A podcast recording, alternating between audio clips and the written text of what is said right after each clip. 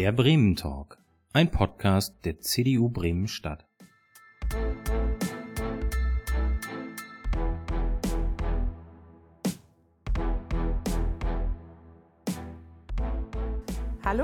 Herzlich willkommen zum heutigen Bremen Talk. Ich freue mich sehr, dass ihr wieder heute dabei seid und vor allen Dingen freue ich mich heute über unseren Gast, denn es wird heute spannend und zwar geht es heute raus aufs Meer. Das Meer, der blinde Fleck der Landratten. Wir haben heute zu Gast ähm, Manuel Abras, Geschäftsführer von Sea Shepherd Deutschland. Ähm, und das ist total spannend, weil wer es noch nicht weiß, äh, Sea Shepherd hat tatsächlich seinen Deutschlandsitz in Bremen, Näheres in Bremen-Fegesack. Aber darüber werden wir nachher noch ein bisschen sprechen. Wie immer hier der Aufruf, äh, wer live dabei ist, der kann gerne Kommentare bei YouTube oder bei Facebook äh, in die Kommentare schreiben. Dann versuchen wir, die ins Gespräch einzubauen. Lieber Manuel, schön, dass du da bist. Schönen guten Abend, vielen Dank für die Einladung. Das freut mich sehr. Super gerne. Und zwar ähm, kommen wir direkt zum Punkt. Und zwar, wir sprechen heute über die NGO, für die du arbeitest und wahrscheinlich auch lebst. Ich meine, du, hast, äh, du bist voll eingekleidet in Sea Shepherd Merch. Ähm, sea Shepherd, was ist das? Was macht ihr ähm, für alle, die dies vielleicht noch nicht wissen? Also Sea Shepherd ist eine Meeresschutzorganisation, gegründet 1977. Also wir sind quasi jetzt im 44. Jahr unseres Bestehens und ähm, wir sind eine Organisation, die halt wirklich direkt rausgeht, raus auf die Meere, um dort durch direkte Aktionen die illegalen Aktivitäten, die dort stattfinden, zu stoppen oder wenn das halt nicht funktioniert, dann dokumentieren wir alles, was da passiert und stellen halt dann dieses Material der Öffentlichkeit zur Verfügung, um aufzuklären und den zuständigen Stellen, ähm, die dann hoffentlich diese, diese Missstände beheben. Das ist so ganz grob und ganz verkürzt dargestellt, was wir machen. Ähm, du hast gesagt, durch Aktionen. Was könnten das für Aktionen sein? Hast du Beispiele für uns? Ja, also im Moment sind wir sehr aktiv vor der westafrikanischen Küste. Wir haben mittlerweile acht Kooperationen mit, mit Ländern dort, also unter anderem Gabun, Liberia, Benin. Ähm, und das muss man sich so vorstellen, wir schicken im Grunde ein Schiff und die Crew und das jeweilige Land stellt die Polizeikräfte, sodass wir auch dann die, die rechtliche Handhabe äh, besitzen, um illegale Aktivitäten dort draußen zu, äh, zu beenden. Also es gibt eine Menge illegale Fischerei, das nennt sich IUU-Fischerei, also illegale, undokumentierte und unregulierte Fischerei. Und das ist ein Riesenproblem dort unten. Okay, aber was, ähm, also wie ist denn eigentlich gerade die Gesetzeslage? Vielleicht kannst du uns da mal aufschlauen. Also ähm, es gibt ja irgendwie immer einen Küstenstreifen vor den jeweiligen Ländern, das ist Hoheitsgebiet und dann gibt es internationale Ge Gewässer. Richtig. Und ähm, du hast gesagt, es gibt schon illegale Fischerei. Wie ist das denn reguliert und wer reguliert eigentlich, was auf internationalen Gewässern passiert? Also da äh, gibt es nicht wirklich ähm, Stellen, die sich dafür darum kümmern, was, was auf hoher See passiert. Natürlich gibt es äh, ähm, Regelungen oder Vereinbarungen zwischen den Ländern, aber es gibt niemanden, der wirklich rausfährt und auch da draußen sich darum kümmert. Das, das ruft dann im Grunde uns auf den Plan. Und was jetzt diese Küstenfischerei oder die, die Küstengewässer betrifft von den jeweiligen Ländern, nehmen wir mal Gabun mhm. als Beispiel, ähm, die haben verschiedene Meeresschutzgebiete eingeführt oder, oder, oder erlassen und äh, verteilen natürlich Lizenzen für, für bestimmte Fischer, ähm, die dort fischen dürfen oder auch Lizenzen, ähm, die ähm, genutzt werden dürfen. Und die Illegalen fahren natürlich gerne in Meeresschutzgebiete, weil sie da den, den größten Profit vermuten. Ähm, und dadurch, dass Gabun halt keine eigene Küstenwache hat, können sie schwer diese Gebiete kontrollieren. Und äh, da kam halt die Kooperation her und das ist mittlerweile sehr erfolgreich. Wir sind seit 2016 vor Westafrika unterwegs und haben mittlerweile 67 illegale Fischtrawler ähm, aus dem Verkehr gezogen. Oh, das ist ja auch irgendwie eine Bilanz wahrscheinlich, auf die ihr sehr stolz seid. Ja, auf jeden Fall.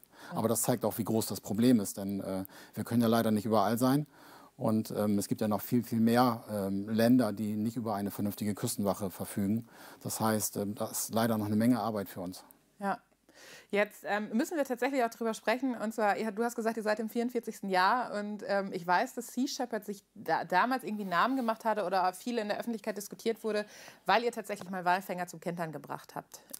Das ist korrekt. Das gehört zu unserer Geschichte dazu. Mhm. Ähm, damals war Sea Shepherd noch um einige Nummern kleiner, mit einem Schiff, vielleicht auch noch mal einem kleinen zweiten Schiff. Aber über die ersten zwei, drei Jahrzehnte hatten wir wirklich immer meistens nur ein Schiff. Ähm, sehr, sehr knappe Ressourcen und äh, vielleicht zwei, drei Kampagnen pro Jahr, wo wir uns dann darauf fokussiert haben, ähm, wie können wir für das größte Aufsehen sorgen.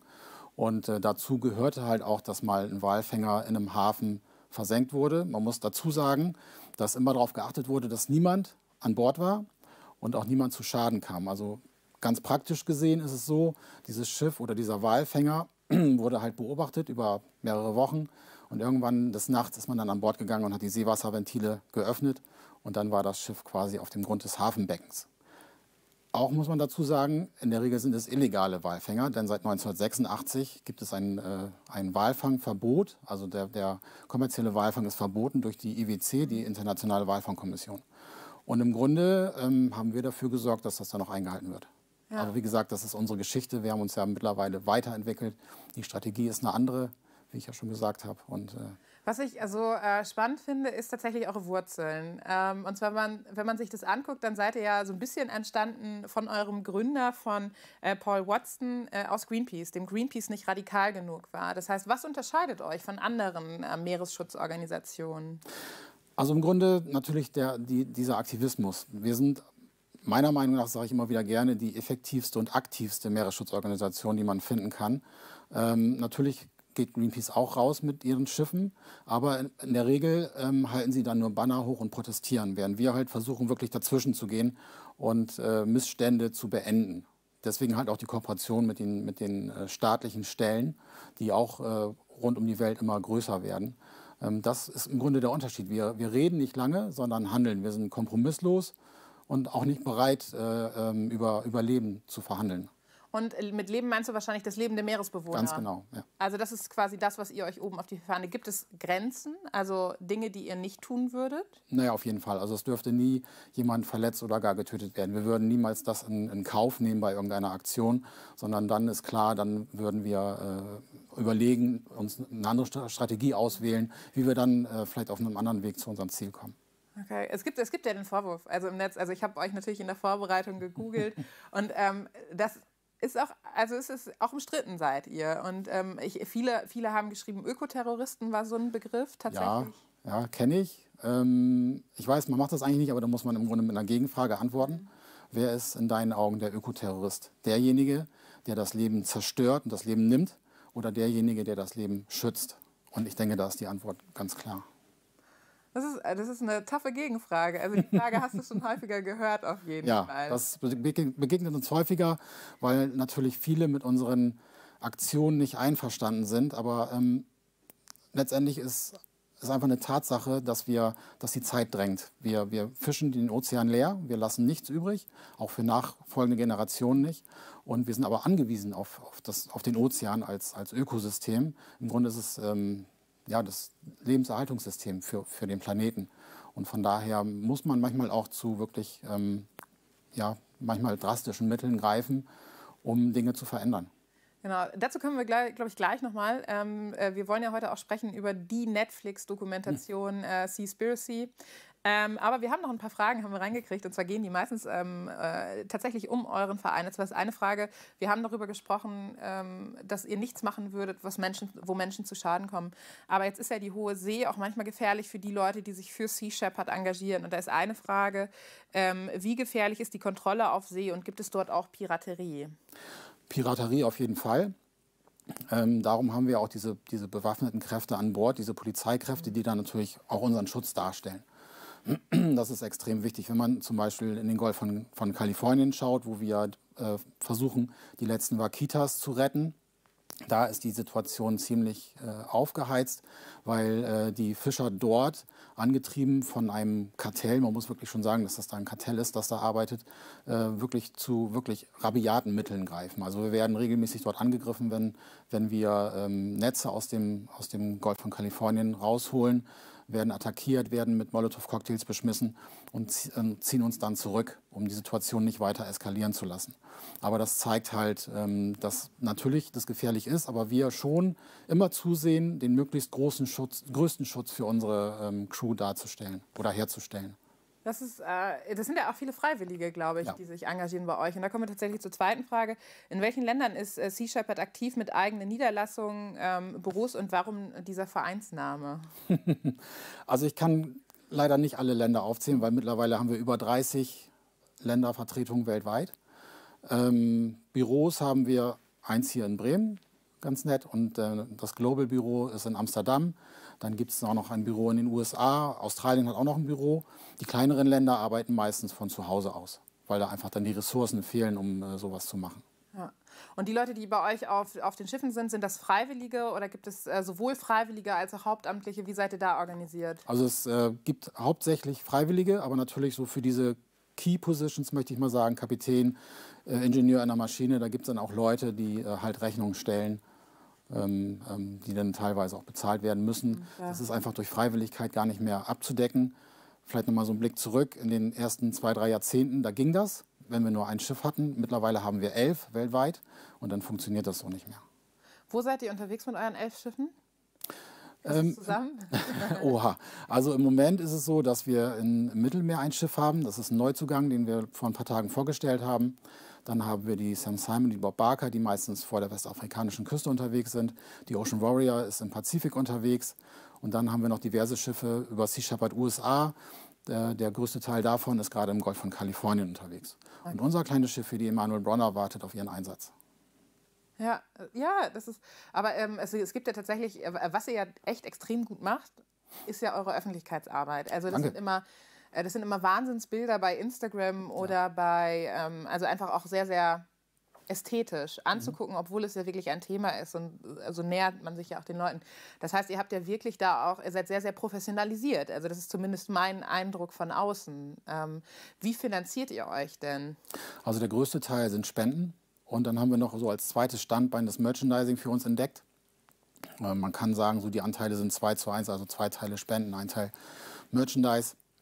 Auch da sehen wir halt zu, dass wir möglichst einen hohen ökologischen Standard einhalten.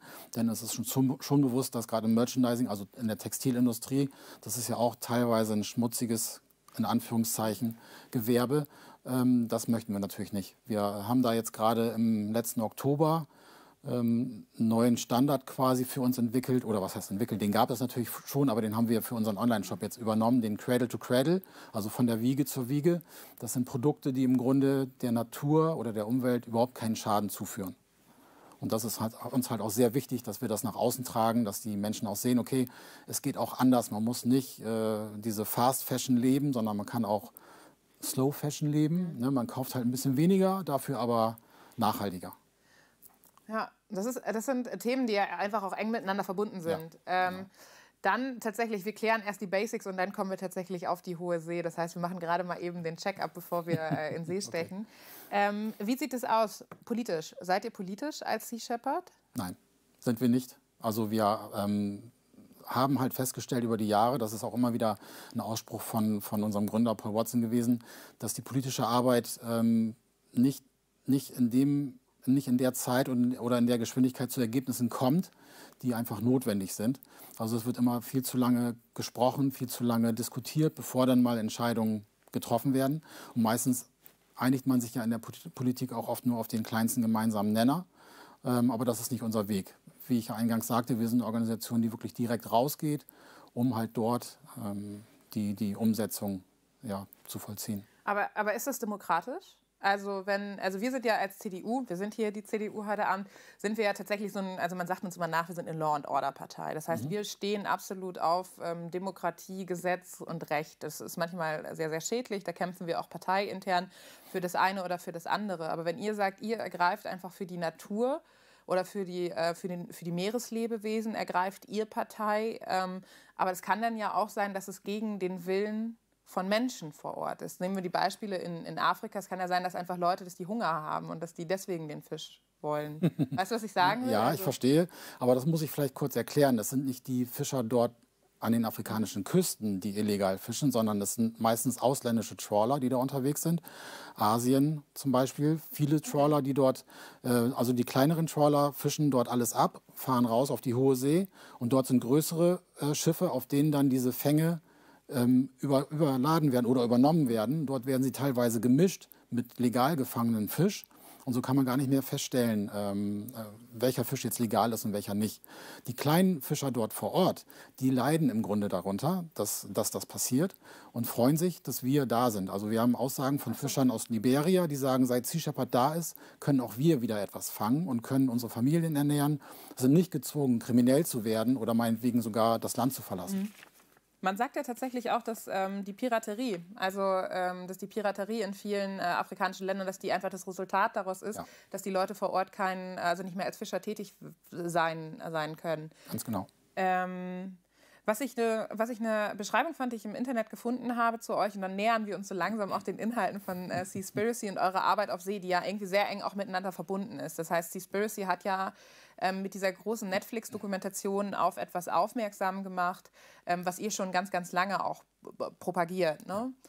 Ähm, ich fand ganz schön die Beschreibung, die Anti-Wilderer-Bewegung auf hoher See. Es hatte sowas, also wir alle kennen natürlich ähm, Afrika, wo, wo die wilden Tiere gejagt werden durch Wilderer, aber es gibt halt kaum Leute, die äh, auf hoher See irgendwie da den Schutz ergreifen. Ja. Und was ich äh, spannend finde, ist, ähm, vielleicht kannst du uns mal ein Status-Update geben, was ist denn eigentlich da gerade los auf hoher See? Warum ist es so wichtig, dass es ähm, Menschen gibt, die sich für die Lebewesen im Meer einsetzen? Naja, also ich denke, die meisten Menschen werden ja schon irgendwo mal gelesen haben, dass äh, die Fischbestände zum Teil stark überfischt sind, dass äh, das, was wir dort machen, Auswirkungen hat auf, auf verschiedene Meeresgebiete. Also wir nehmen zum Beispiel äh, bis zu 90 Millionen Haie pro Jahr. Das hat natürlich eine Auswirkung auf das Ökosystem, denn die Haie sind im Grunde in so einer, wenn man sich so eine Pyramide vorstellt, stehen die Haie ganz oben als, ähm, als Spitzenpredator und äh, sorgen natürlich dafür, dass es ein Gleichgewicht gibt in, dem, in, in, den Meeren oder im Ozean. Und wenn man die einfach entnimmt, dann bedeutet das, dass die Stufe darunter sich weiter ausbreiten kann. Und wir gehen dann noch weiter runter bis zur Stufe des Phytoplanktons, was dann im Grunde immer weniger wird.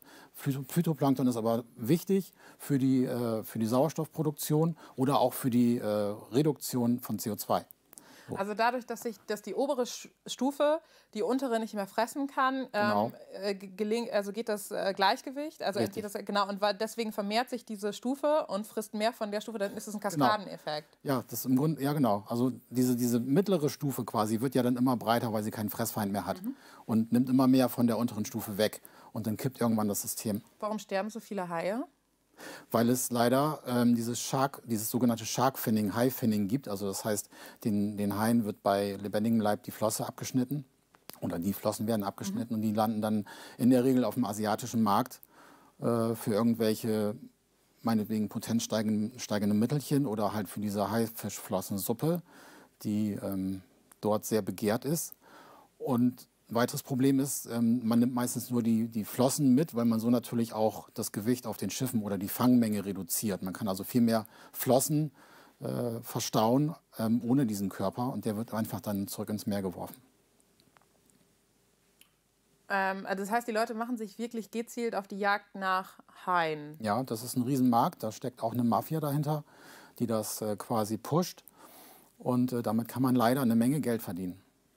Und ähm, das, das seht ihr tatsächlich, dass da das, das Gleichgewicht der, Leb ähm, der Lebewesen äh, quasi kippt. Ist es was, wo ihr auch sagt, da seid ihr auf Missionen unterwegs, irgendwie um Haie zu schützen? Auch, ja. Ähm, man muss allerdings dazu sagen, dass es unheimlich schwierig ist, eine, eine Haischutzkampagne in der Öffentlichkeit zu etablieren, weil ja leider der Hai so, eine, so, einen, so einen unheimlich schlechten Ruf hat als, als äh, Bestie, sage ich jetzt mal. Dabei stimmt das ja gar nicht. Wer sich ein bisschen mehr mit Haien beschäftigt, wird das sehr schnell rausfinden. Ähm, von daher ist es schwierig, aber äh, wir können ja nicht einfach äh, aufgeben. Das ist keine Option. Wir müssen da ja weitermachen und versuchen das natürlich auch. Okay, das heißt, wir haben dieses eine Problem. Wir haben quasi dieses ähm, Ungleichgewicht der, der der Fressstufen nenne ich. Mhm. Ich weiß nicht, was der Fachbegriff ist. Das weiß ich leider auch nicht.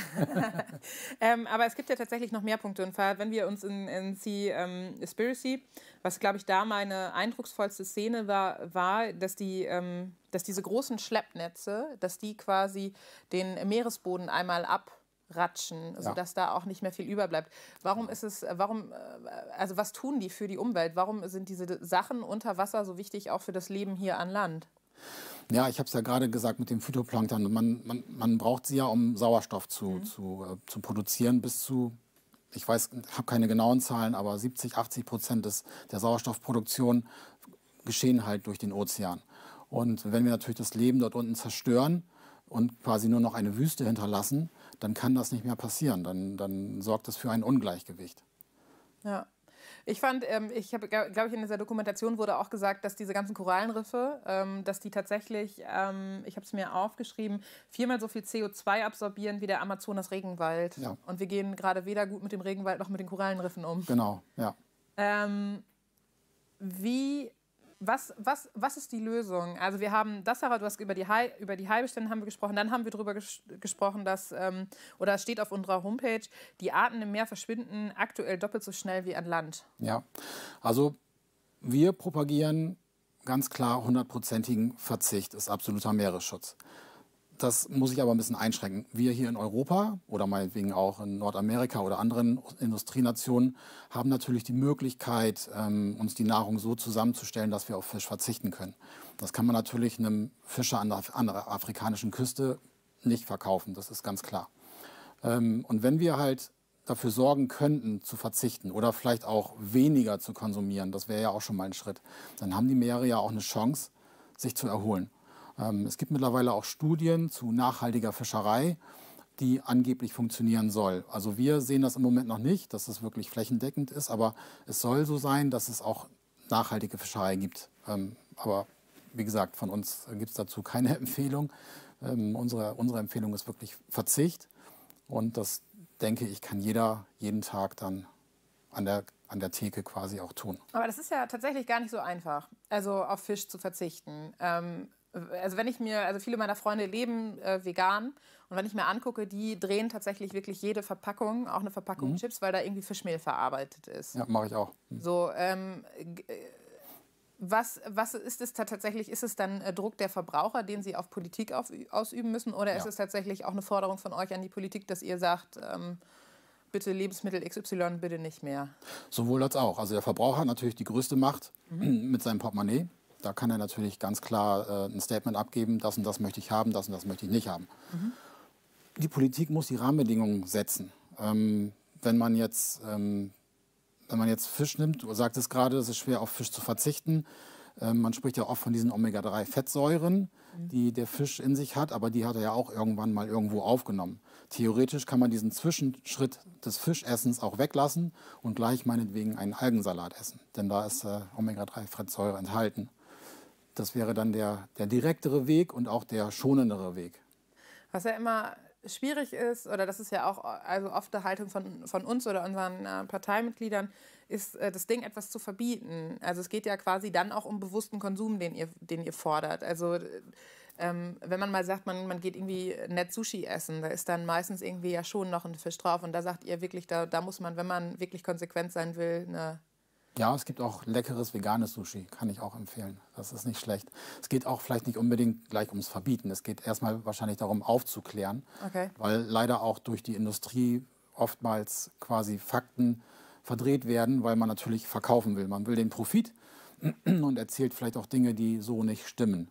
Ähm, von daher ist Aufklärung, glaube ich, ein ganz wichtiger Aber, Faktor. Was sind das für Fakten? Von naja, ich habe es gerade gesagt, mit diesen Omega-3-Fettsäuren, da wird ja dann im Grunde ähm, man wird quasi, es wird einem quasi erzählt, dazu muss man Fisch essen. Aber wie gesagt, man kann auch den direkten Weg wählen und ähm, den Algensalat essen. Wie steht ihr zum Thema Siegel? Also ich, ich zum Beispiel, also mir ist wichtig als Verkäufer, gut, ich habe vor Seaspiracy, habe ich mehr Thunfisch gekauft als mittlerweile, aber da war mir schon wichtig, dass da mhm. diese Labels drauf sind ja. und in meiner Vorstellung als naiver Käufer dachte ich, da stehen wirklich Menschen irgendwie mit einer Route einmal rund um ein Schiff und, und fangen da die Thunfische aus. Mhm. Ja, weil wer das mal gesehen hat, das sind ja auch solche Dinger. Also das ist ja nicht nur eine Dose.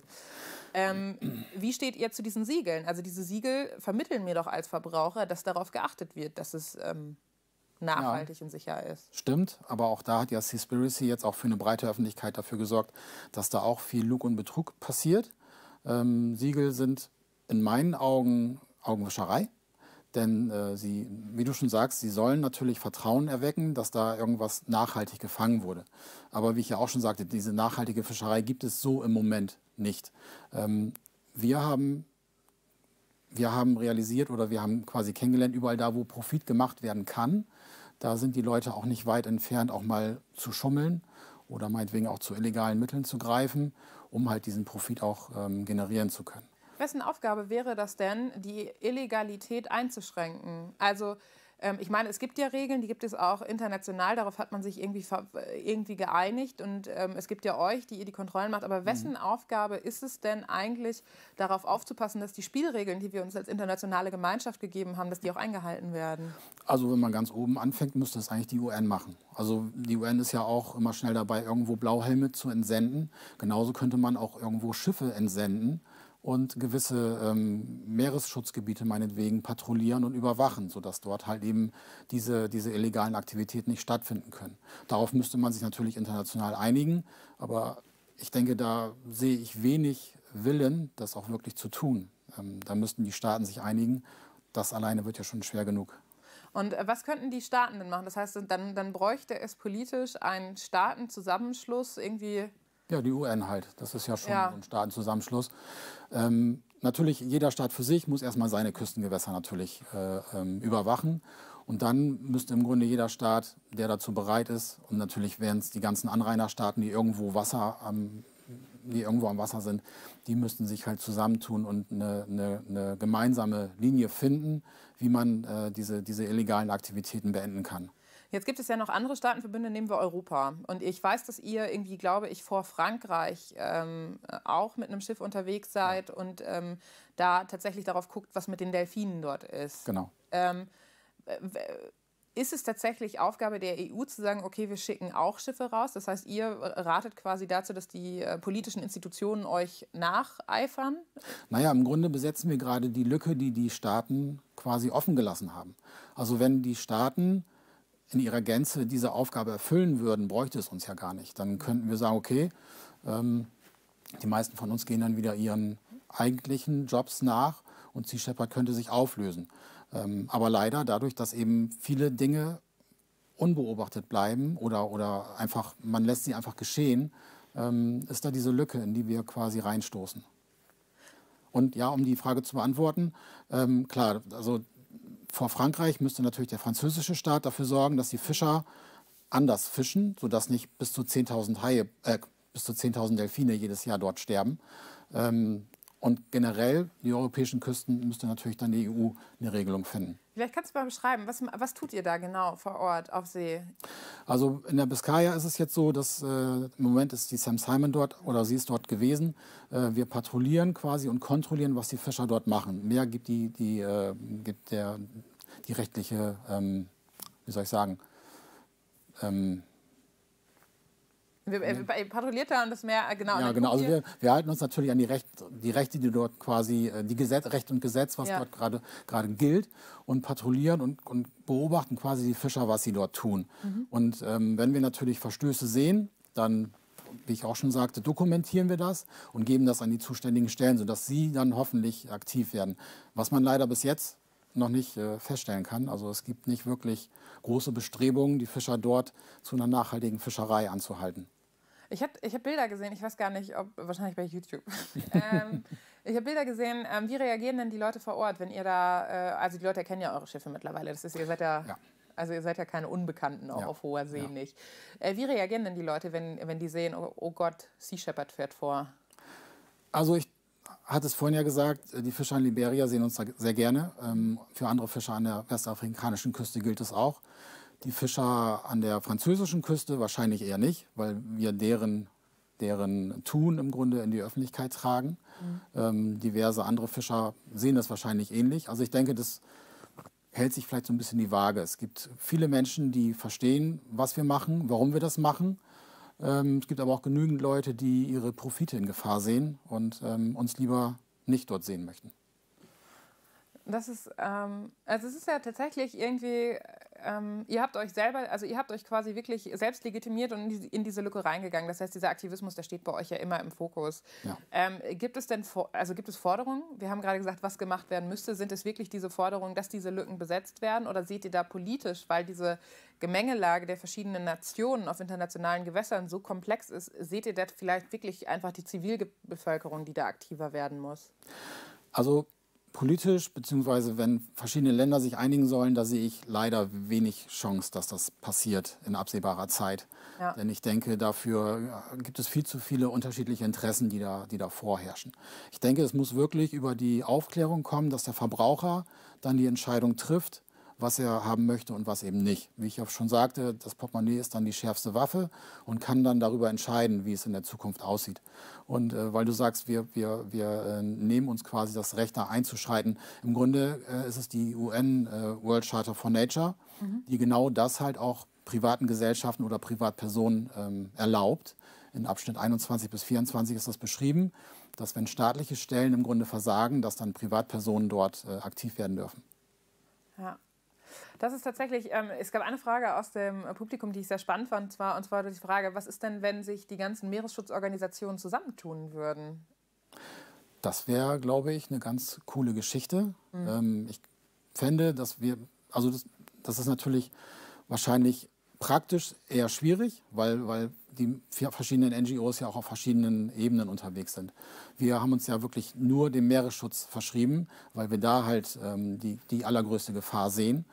Ähm, aber ganz generell, für mich persönlich wäre das schon klasse, wenn das passieren würde, weil wir dann natürlich auch einen viel größeren Impact äh, erzielen könnten.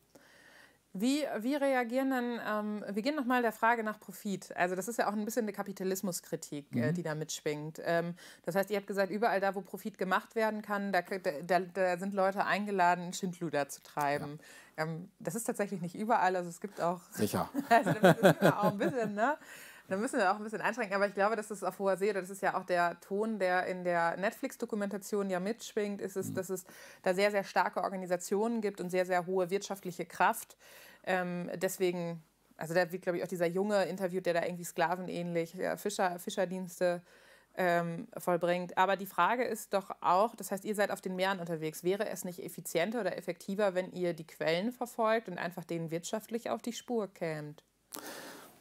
Also im Grunde, ähm, also so im Grunde wie der, wie der Dokumentarfilmer das gemacht hat, ja, aber dann ähm, denke ich, ähm, wird es schwierig, ähm, draußen auf See ähm, wirklich noch äh, den Unterschied zu machen. Weil ähm, wir haben ja natürlich auch begrenzte Ressourcen. Also natürlich, wir haben elf Schiffe und alles, was wir quasi an, an Spenden, also fast bis zu 100 Prozent an Spenden, gehen auch in diese Kampagnen. Und die versuchen wir halt punktuell so einzusetzen, dass sie den größten Effekt haben. Also wieder Beispiel Westafrika, ähm, die, die Menge an Leben, die wir dort retten, ist, ähm, ist unglaublich. Das sind die erfolgreichsten Kampagnen, die wir je gemacht haben. Nur um ein Beispiel zu nennen, vor zwei oder drei Jahren haben wir die Labico 2 aufgebracht und anhand der Frachtpapiere konnten wir feststellen, dass sie bis zu 250.000 Haie pro Jahr äh, gefangen haben. Ähm, diese Anzahl an Haien reicht, um ein ganzes Ökosystem, ganz platt gesagt, platt zu machen. Ähm, ich denke, da können wir den viel größeren ähm, Nutzen rausziehen, als wenn wir jetzt diese Sisyphus-Arbeit betreiben, mhm. um die Hintermänner ausfindig zu machen, die sich ja meistens gut getarnt haben, die oft bei den Schiffen die Flaggen wechseln, ähm, die durch viele, durch, durch Firmengeflechte quasi fast nicht auffindbar sind. Und selbst wenn man sie dann findet, muss man sie ja irgendwo an Land auch dann ähm, vor Gericht bekommen, äh, um das wirklich zu beenden. Ja, das ist auch nicht einfach, weil internationale Gewässer und äh, Zeugen sind wahrscheinlich mhm. dann auch das Thema. Schwierig, ja. Genau. Es ist, ähm, ich finde das, ich finde das, also es sind auch abgefahrene Größen, also über die wir, also das ist so alles unvorstellbar. Also grundsätzlich ist ja das, also wann, wann sieht man das Meer, wenn man segeln geht oder wenn man mhm. hier mal einen Ausflug an die Nordsee macht. Aber ich finde, dass diese Größen von diesen Fischtrawlern, wenn du sagst 250.000 Haie, das sind einfach absurde Größen. Ja, und das ist nur der eine Trawler. Ja. Und es schwimmen jetzt unzählige Schiffe was ist denn, gibt es, gibt es irgendwelche Lichtblicke, was, was das Meer angibt? Also seht ihr irgendwo jenseits von eurer Arbeit auch gute Momente? Also ich weiß zum Beispiel, dass hier in der Nordsee, dadurch, dass hier ja Offshore Energie gebaut wird, dass sich zum Beispiel in den Windparks die Schweinewahlpopulation wieder gut entwickelt. Also gibt es irgendwie was, wo ihr sagt, das ist ein Lichtblick für äh, das Ökosystem Meer? Also ähm, wenn ich in unsere Geschichte gucke, dann haben wir natürlich einige Erfolge gefeiert. Als Beispiel unsere Antarktis-Kampagnen, die wir so in den Anfangs 2000er Jahren gemacht haben. Wir waren 12, 13 Mal in der Antarktis, um dort gegen die illegale ähm, äh, um gegen den illegalen Walfang der japanischen Walfangflotte vorzugehen konnten das dort beenden. Sie haben sich aus dem Südpolarmeer zurückgezogen und das Walschutzgebiet, das es dort unten gibt, ist jetzt auch ein echtes Walschutzgebiet. Okay. Unglücklicherweise ist Japan zum kommerziellen Walfang zurückgekehrt und macht das aber jetzt vor seiner eigenen Haustür. Ähm, das ist natürlich so ein, so ein Wermutstropfen, sage ich mal. Aber natürlich für die Antarktis ist das ein Erfolg gewesen. Ähm, vor unserer eigenen Haustür muss ich sagen, speziell Fokus Ostsee, mhm. sieht das nicht so wirklich toll aus, denn wir haben dort zwei Schweinswaldpopulationen Einmal mehr in, so in der westlichen Ostsee und dann einmal eine in der zentralen Ostsee, die wirklich akut vom Aussterben bedroht ist. Äh, laut Samba-Projekt gibt es nur noch 450 Tiere von, von dieser Population. und da müsste dringend etwas passieren. Also da sehe ich leider keinen Lichtblick. Wer ist, da, wer ist da euer Ansprechpartner? Das heißt, ihr seid ja vor Ort, aber ich meine, Ostsee, das ist nicht so weit weg von uns. Ja. Also auch als Deutschland. Haben wir als Deutschland da auch eine Verantwortung zu sagen, okay, gut, die Schweinswale müssen wir. Definitiv. Wer, wer bedroht die Schweinswale da vor Ort? Also der größte Feind, in Anführungszeichen, das Wort mag ich nicht so sehr, ist natürlich die Fischerei. Also Stellnetzfischerei ist ein großes Problem. Ähm, es gibt Schutzgebiete dort, Naturschutzgebiete, ähm, aber leider haben die immer wieder so einen, so, einen, so einen Pferdefuß. Also es gibt viele, viele Sonderregelungen dort. Also Berufsfischerei ist dort erlaubt, äh, äh, Ressourcenabbau ist dort erlaubt. Und ich finde, wenn man, oder wir finden, wenn man ein Naturschutzgebiet quasi etabliert, ähm, dann muss es auch wirklich der Natur überlassen bleiben. Ansonsten macht der Name schon gar keinen Sinn mehr. Ähm, leider hat es Deutschland bis heute immer noch nicht geschafft. 2017 wurden diese Gebiete etabliert. Bis heute haben wir immer noch keine Managementpläne für diese Naturschutzgebiete. Und auch davor, der, der Prozess davor äh, hat Ewigkeiten gedauert. Also Deutschland hat ja Natura 2000 Gebiete ausgewiesen. Das ist ja dieses EU-Projekt. Ja. Ähm, bis das dann alles soweit war, das, sind auch wieder Jahre ins Land gegangen. Und äh, das kostet ähm, eventuell, wenn es ganz blöd läuft, ähm, uns eine Spezies. Also ich meine jetzt halt diese Population in der zentralen Ostsee. Und da müssen wir eigentlich alles Menschenmögliche tun, um das zu verhindern. Ja, es ist, es ist so das Engagement. Ne? Und dann fragt man, also das ist so, äh, wenn wir darüber sprechen, 90 Prozent der Fischarten sterben irgendwie, also sind von Überfischung bedroht, irgendwie auch auf irgendwelchen roten Listen. Ähm, wenn wir uns das vorstellen hier vor Ort, also an Land, ähm, es würde nur das noch, das, also das ist es ist so unvorstellbar, ja. finde ich, weil man so wenig Einblick hat in das Ökosystem Meer, weil einfach viel auch verborgen ist unter der Wasseroberfläche. Genau. Und das äh, ist das Problem. Weil keiner irgendwas mitbekommt da draußen, keiner sieht das so wirklich. Mhm. Ähm, man muss sich das Ganze mal, man muss das Ganze vielleicht mal an Land projizieren. Da würde es einen riesen Aufschrei der Bevölkerung geben. Ja. Mein Gott, was ist da denn los? Was macht ihr denn da? Das kann doch so nicht sein. Aber weil das halt keiner sieht, weil das nicht wahrgenommen wird, kann es einfach passieren. Was so meine größten Learnings auch waren aus dieser Seaspiracy-Doku, ähm, die übrigens sehr empfehlenswert ist und die man sich gut angucken kann. Ähm, man sollte nur vorher vielleicht sein Lieblingsfilet gegessen haben. Man wird es danach lange Zeit nicht mehr wollen. Ähm, es ist so, es ist so die Frage ja auch, also viele haben ja immer mal gedacht, dass Fische keine Gefühle hätten. Oder die Frage danach, was ist eigentlich, äh, sind Fische überhaupt Lebewesen? Ne? Also es gibt ja auch die, die, die Option, man ist vegetarisch, aber isst Fisch. Also ist das in euren Augen äh, dann auch halbherzig? Ja, also ähm, Vegetarier sein und Fisch essen passt für mich nicht zusammen. Ich glaube, die nennt man dann auch Pesketarier. Ich bin ja, nicht ganz genau. sicher. Mhm. Ähm, aber das passt nicht zusammen. Das, das ist definitiv so. Ähm, wenn, man, wenn man sich dem Umweltschutz oder meinetwegen dem Tierschutz, dem Meeresschutz ver, verschreibt, dann muss man nicht unbedingt Veganer sein. Das ist, also man, um bei uns mitzumachen, muss man auch nicht Veganer sein. Wir sind keine vegane Organisation. Aber natürlich propagieren wir diesen Lebensstil oder diesen Ernährungsstil, weil natürlich unsere Ernährungsgewohnheiten unweigerlich mit, dem, mit, dem, mit der Umweltverschmutzung zu tun haben. Ja. Das kann man nicht voneinander trennen. Das heißt, wer sich bei uns bewirbt, um auf den Schiffen mitzufahren als Aktivist, der muss dann auch ähm, sich vegan ernähren auf dem Schiff. Ich kann da jeden beruhigen. Wir haben wirklich tolle Köche und Köchinnen, die machen wirklich tolles Essen. Das ist überhaupt kein Problem. Es ist so, ja, ich finde das, ähm, ich finde das alles so ernüchternd. Also ähm, wenn man euch so zuhört, wenn man die Dokumentation guckt oder sich anfängt, so ein bisschen ähm, mit dem Thema zu beschäftigen, dann sieht es ja echt dunkeldüster aus für, für, äh, für einfach das Meer.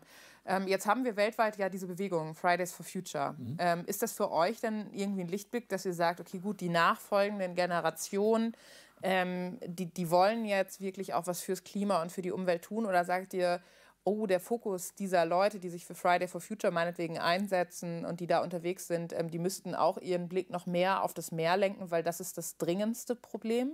Oder kann man die ganzen Probleme gar nicht äh, priorisieren? Na, ich denke, das kann man schlecht voneinander trennen. Das hängt alles zusammen. Also diese Fridays for Future Bewegung hat schon dafür gesorgt, dass generell Umweltschutz mehr mehr in den Fokus geraten ist. So, das ist also auf jeden Fall zu begrüßen. Wir begrüßen das sehr. Und auch Seaspiracy hat nochmal für, für so einen Hallo-Wach-Effekt gesorgt. Mhm. Also wie du vorhin schon gesagt hast, Themen, die wir schon seit Jahren quasi versuchen in die, in die Öffentlichkeit zu bringen, sind plötzlich da. Plötzlich bekommen wir Rückmeldungen von ganz vielen Leuten, die, die schreiben uns, das haben wir ja gar nicht gewusst und jetzt fassen wir nie wieder Fisch an und so weiter und so fort. Also all diese ganzen Hebel, die da jetzt so in Bewegung gesetzt werden, sind hilfreich, um das Thema wirklich auch ähm, auf die Stelle zu, zu setzen, auf die es gehört, nämlich auf die Prio-Liste 1 ähm, und nicht nur irgendwo unter ferner Liefen. Erstmal kommt Wirtschaft und erstmal kommt äh, Rüstung und so weiter und so fort. Nein, Umweltschutz, Klimaschutz, die Meere, das, das müssen die Themen sein, die, die uns äh, umtreiben sollten. Denn wir haben keinen Planeten B, den wir mal eben kurz äh, beziehen können, wenn dieser hier abgewirtschaftet ist. Was ich ja spannend finde, ist, und zwar ist das ja gerade die Debatte auch nach CO2-Ausstoß. Ne? Das hat jetzt diese Klimaklage ja gerade äh, angedeutet. Ähm, es geht ja darum, dass viele, viele Länder müssen, also oder wir als Deutschland auch, und das äh, ist auch äh, im Sinne der Generationengerechtigkeit, jetzt durch das Verfassungsgericht ähm, bestätigt, müssen ja auch dafür sorgen, dass wir CO2 einsparen. Und wenn man, man kann CO2 einsparen, indem man reduziert oder man ähm, sorgt einfach dafür, dass ähm, mehr CO2 aus der Luft gen genommen wird. Mhm. Ähm, und da habe ich letztens eine spannende Diskussion zugelesen und da wäre das Meer ja ein Weg. Das heißt, es geht nicht immer nur um Bäume pflanzen, sondern es geht vielleicht auch manchmal um ähm, Korallenriffe schützen. Ja, das ist auch ein guter Weg. Ähm, das fand ich auf jeden Fall einen spannenden Diskussionspunkt, den, wo ich gedacht habe, okay, gut, und das in Kombination mit der Vorbereitung auf den heutigen Termin ähm, war für mich nochmal so ein Hallo-Wach-Moment. ähm, ihr habt viele Kritiker. Ähm, hast du auch im Vorgespräch gerade kurz gesagt. Was ist denn tatsächlich die Kritik, die am häufigsten kommt? Also oft sind es ähm, Geschichten aus der Vergangenheit, also aus unseren ersten zwei, drei Jahrzehnten, wo man uns halt ähm, als, als sehr radikal wahrgenommen hat, wobei ich das gar nicht so unterschreiben möchte.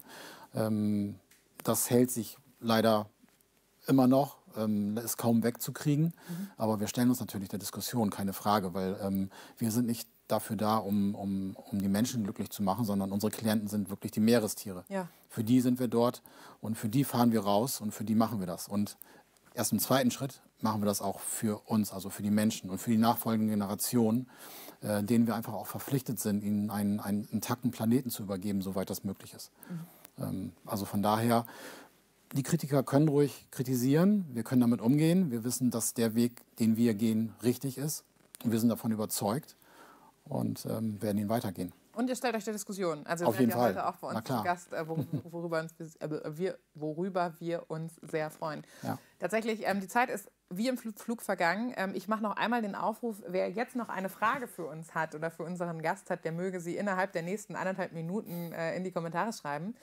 Ähm, wir stellen unseren Gästen immer am Ende eines ähm, Gesprächs die Frage, wenn jetzt gleich auf dem Parkplatz äh, eine gute Fee hervorkäme und ähm, die sagt, ähm, Manuel, du hast drei Wünsche frei. Was wären das für drei Wünsche? Oha, das ist jetzt aber schwer. Ähm, also mir wäre es sehr lieb, wenn, wenn die Umwelt wieder intakt wäre. Mag sehr naiv klingen, aber ich denke, das wäre schon ganz klasse, ähm, wenn es allen Menschen weltweit gut geht. Und ähm, ansonsten, ich glaube, das ist erstmal das Wichtigste. Den dritten lasse ich erstmal frei. Für später. Für später. Das ist auch sehr clever. Gibt es etwas, ähm, wo ihr sagt, ähm, also es war jetzt ja heute auch für viele wahrscheinlich der erste Berührpunkt mit dem Thema, ähm, dem blinden Fleck der Landraten.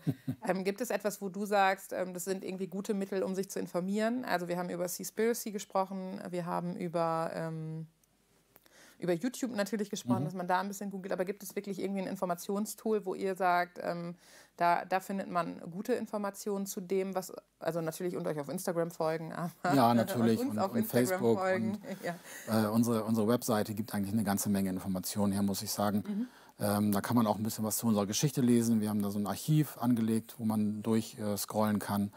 Ähm, das ist recht informativ. Ansonsten, wenn irgendwann mal wieder unser Büro geöffnet ist, dann sind die Leute auch herzlich eingeladen, dahin zu kommen. Ja. Da stehen wir dann Rede und Antwort für alle möglichen Fragen.